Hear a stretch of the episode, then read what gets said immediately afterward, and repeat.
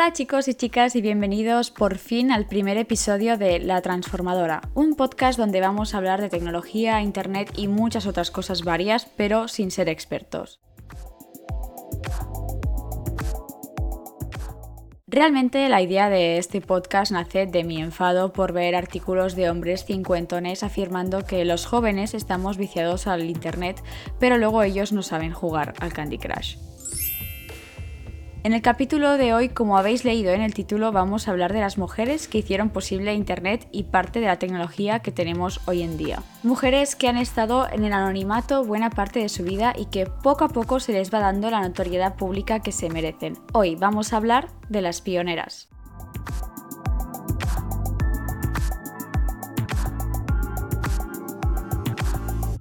Vale, ahora seguramente estaréis pensando en encontrar el nombre de alguna mujer que haya inventado algo tecnológico. Pues para ahorraros este rato me he dedicado a sondear a mi familia y amigos para ver cuáles eran las dos personas más importantes en la historia de Internet que se les venían a la mente. Y bueno, estas son sus respuestas.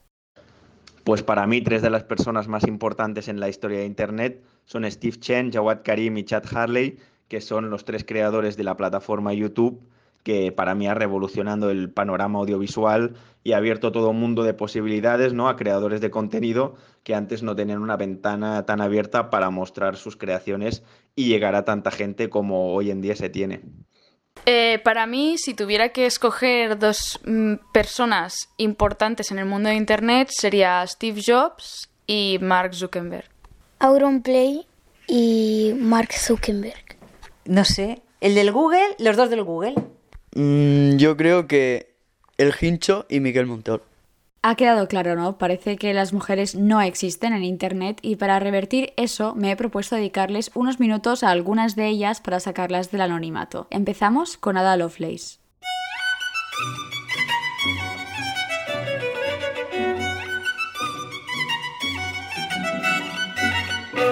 Vale, para hablar de Ada Lovelace nos tenemos que remontar a principios del siglo XIX. Ya sé que ahora pensaréis que, a ver, una gente que se duchaba una vez por semana y que casi no tenía electricidad, pues obviamente no iban a tener internet. Pero seguramente sin ella hoy no existiría ni internet ni la programación.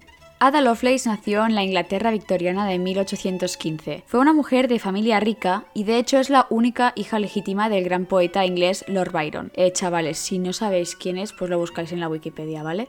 Aún así se crió con su madre porque con solo un mes de vida sus padres se divorciaron y su padre no se implicó nunca en su crianza. Qué raro. La madre de Lovelace, teniendo miedo que la hija le saliese poeta como el padre, la instruyó en las matemáticas y la lógica desde muy pequeña con los mejores profesores de la Universidad de Londres. De hecho, se ve que cuando Ada era pequeña ya decía que de mayor quería ser matemática y metafísica, como si eso fuese una profesión. En su adolescencia, Lovelace era bastante conocida por la sociedad victoriana del momento, un poco así como Chicago Gossip Girl. Era joven, guapa, lista, sabía tocar diferentes instrumentos, hacía épica y también sabía de mecánica y matemáticas. Vamos, un partidazo. Ojo, porque con solo 12 años, Ada Lovelace ya había fabricado un prototipo de alas a partir de ver y estudiar a los pájaros. Cinco años más tarde conoció al científico Charles Babbage a través de otra mujer matemática, Mary Somerville. A partir de ese momento, Lovelace empezó a trabajar con Babbage en un invento prehistórico de lo que hoy conocemos como computadora. Básicamente se llamaba máquina analítica y servía para resolver logaritmos y operaciones trigonométricas. A ver, yo que dejé las matemáticas sin bachillerato, pues la verdad es que todo esto me suena chino pero es muy importante.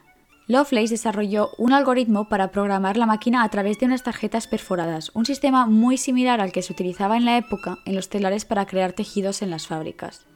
Este invento de Ada se considera el primer algoritmo creado para programar un ordenador, y de este modo Lovelace fue la primera programadora informática de la historia.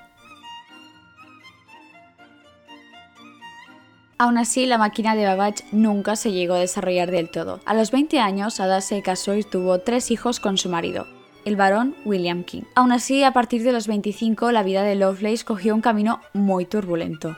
Se vio metida en escándalos sociales por flirtear con diversos hombres, su salud empeoró y empezó a tomar drogas y a contraer diferentes deudas por apostar en carreras de caballos. Disfruta de la vida y si te ofrecen drogas, simplemente dino. Campaña antidroga. Generalitat de Catalunya. Ada Lovelace acabó muriendo con 36 años de cáncer. justo con la misma edad con la que murió su padre Lord Byron. Al final, Ada pidió ser enterrada junto a su padre y en el día antes de su muerte solamente dejó que la visitaran su marido y su compañero de matemáticas Charles Babbage. Qué bonito en realidad, ¿eh? Aunque de todo eso ya hace más de 170 años, la figura de Lovelace quedó en el olvido hasta que en los años 50 la programación informática emergió como una nueva ciencia. Entonces, lo que Babbage y Lovelace hicieron se redescubrió y su invento recobró importancia. Para honrar su figura, uno de los lenguajes de programación creado por el gobierno de los Estados Unidos lleva ahora su nombre, ADA. Además, el 11 de octubre se celebra en el Reino Unido el Día de Ada Lovelace para conmemorar el papel de las mujeres en la ciencia y la tecnología.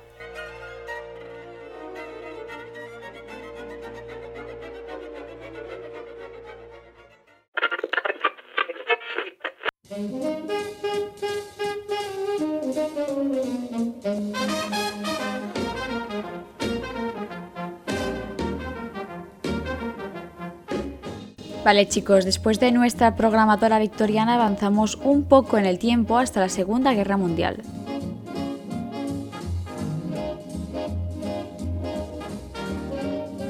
En 1943 el gobierno de Estados Unidos firmó un contrato con la Universidad de Pensilvania para la construcción de la primera computadora completamente digital, llamada ENIAC. El ordenador en realidad fue creado por dos hombres, lo que pasa es que no los voy ni a mencionar porque esos nombres ya pasaron a la historia. De quienes os voy a hablar es de las mujeres que programaron a ENIAC. Fue realmente un grupo de seis mujeres quienes programaron durante largas jornadas la computadora ENIAC, aunque parece que los libros se olvidaron de ellas casualmente. Sus nombres eran Betty Snyder, Jean Jennings, Kathleen McNulty, Marlene Westcott, Ruth Lichterman y Francis Bailas. En su momento fueron clasificadas como subprofesionales respecto a los dos ingenieros. No se sabe si se las clasificó así por ser mujeres o para evitar pagarles como profesionales de pleno derecho. Lo cierto es que estas seis mujeres destacaron por ser expertas en matemáticas y trabajaron inventando la programación de la computadora aunque ellas inventaron la programación, la realidad es que no tenían formación de eso, o sea, la inventaron desde cero.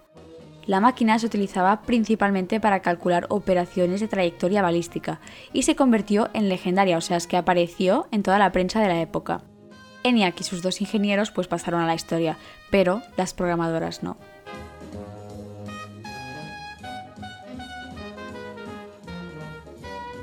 Hay muchas fotos de la época sobre la fabricación de la ENIAC, con el equipo de mujeres encima, o sea que se ven que están ellas en la foto, pero y así nunca se les dio crédito. De hecho, se ve que en los años 80 se llegó a especular que las mujeres que salían en las fotos eran modelos que posaban junto a la computadora. Es que vamos, el colmo. Por suerte el mundo ha ido cambiando y las mujeres ENIAC han sido reconocidas por su trabajo, solo faltaría. Hace 20 años nació el proyecto Programadoras ENIAC, que durante todo este tiempo ha estado recopilando información sobre estas mujeres y ha elaborado un documental sobre ellas. Las programadoras ENIAC cambiaron el mundo de la programación ya que establecieron un sistema mucho más accesible para el gran público y crearon las primeras aplicaciones y clases de programación.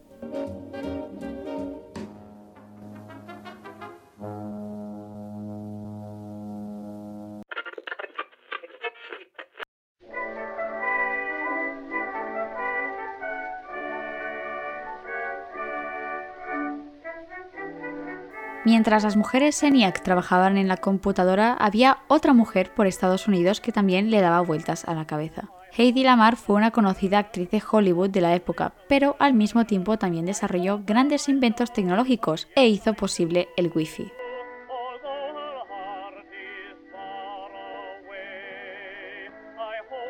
Hedy nació en Viena, Austria, en 1914, a los pocos meses de empezar la Primera Guerra Mundial. Entonces, de hecho, Viena era una ciudad más del Imperio Austrohúngaro y su familia era judía y pertenecía a la burguesía del país. Su madre era una conocida pianista de Budapest y su padre era un banquero proveniente de Ucrania. Desde pequeña sus profesores creyeron que era superdotada y empezó los estudios de ingeniería a los 16 años. Aún así, poco después los dejó para dedicarse a la vocación artística que realmente le llenaba su vida y empezó a hacer obras de teatro en Berlín. Poco a poco se hizo un hueco en el mundo de la actuación, especialmente en Checoslovaquia, y saltó a la fama mundial en 1933 con la película Éxtasis. Men love red lips. Let's go down and meet the packet. The best looking man on the river. I don't want the youngest. I want the richest. La Mar salía sin ropa en el film y se convirtió en la primera mujer en aparecer completamente desnuda en una película comercial y encima fingir un orgasmo. Después del estreno de Éxtasis, un magnate de la industria armamentística se obsesionó con ella y pactó con los padres de la Mar un matrimonio de conveniencia. Pero es que espera, ¿eh? Su marido se llamaba Friedrich Mann y era proveedor de armamento y mejor amigo de Hitler y Mussolini. O sea, es que ya nada le puede salir bien a esta mujer a partir de ahora. Según he leído en Wikipedia, Lamar explicó en sus memorias que su marido era muy controlador y celoso y describe su matrimonio como una etapa de esclavitud. Y es que no me extraña, pobre mujer. Mann intentó comprar todas las copias de la película donde su mujer salía desnuda y la obligó a dejar su carrera como actriz. Pero es que esperaré, porque si vosotros creéis que esto es mucho, ahora es que ahora viene lo peor. La encerraba en casa y solo podía salir para acompañarlo a él y encima solamente la dejaba bañarse con él al lado mientras la acosaba. Es que un señor fascista y súper asqueroso.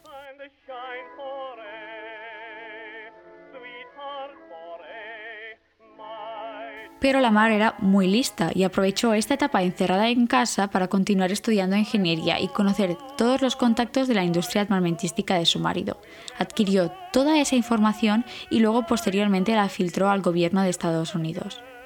Paralelamente a su marido, Heidi tuvo una relación sentimental con su asistenta personal, quien la ayudó a fugarse. Atentos porque ahora lo que voy a explicar es que es de película, ¿vale? Ella explica en sus memorias que drogó a su pobre asistenta para que se quedase dormida, cogió su ropa y salió de su propia casa vestida como su asistenta. Luego se fue en tren hasta París y de allí se fugó a Londres y se escapó de su marido.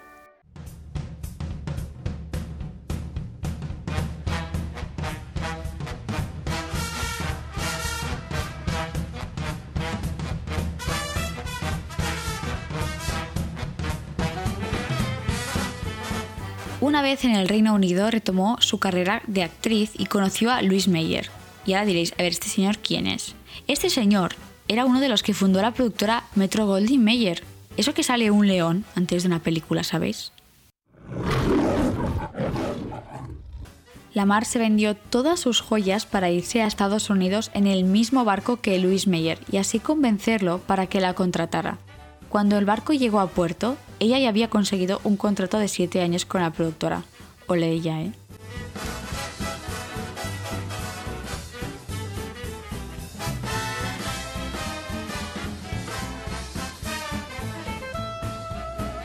Lamar se instaló en Hollywood protegida por el propio Louis Meyer y poco a poco fue destacando como actriz en Estados Unidos. Paralelamente a todo esto, entregó la información que tenía del armamento nazi a los aliados y empezó a desarrollar ella misma tecnología para combatirlos. Durante el principio de los años 40, Lamar y el compositor George Antheil trabajaron en un sistema de comunicaciones secretas para el gobierno norteamericano. En concreto, se trataba de una tecnología que servía para enviar torpedos teledirigidos por radio sin que pudieran ser detectados por los enemigos. El problema es que este invento fue patentado con su nombre de casada y no como Heidi Lamar. Por eso no se atribuyó nunca su éxito a su figura. El gobierno estadounidense se quedó la patente que hizo Lamar, pero no la utilizó hasta la crisis de los misiles de Cuba en 1962. A partir de entonces, el sistema inventado por Lamar y Antel fue utilizado también en la guerra de Vietnam y en los sistemas estadounidenses hasta los años 90. Vale, ahora vosotros me diréis, o sea, Irene, muy bien todo esto rollo, pero es que a nosotros ni nos va ni nos viene.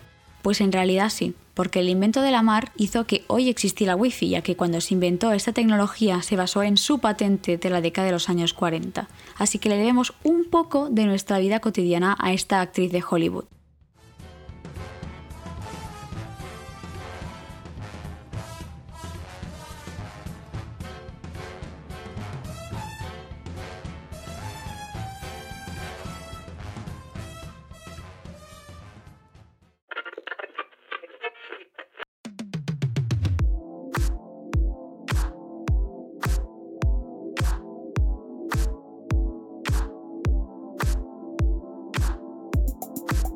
Bueno chicos, pues hasta aquí el primer episodio de este podcast. Lo hemos dedicado a las pioneras de Internet y espero que hayáis aprendido tanto como yo, al menos haciendo este capítulo. Ahora podréis recordar los nombres de estas mujeres que dedicaron horas a su trabajo e hicieron posible que tú y yo estemos escuchando esto por Internet. Y nada más, recordaros también que nos podéis seguir en el Instagram de arroba la transformadora podcast y nos vemos el próximo miércoles.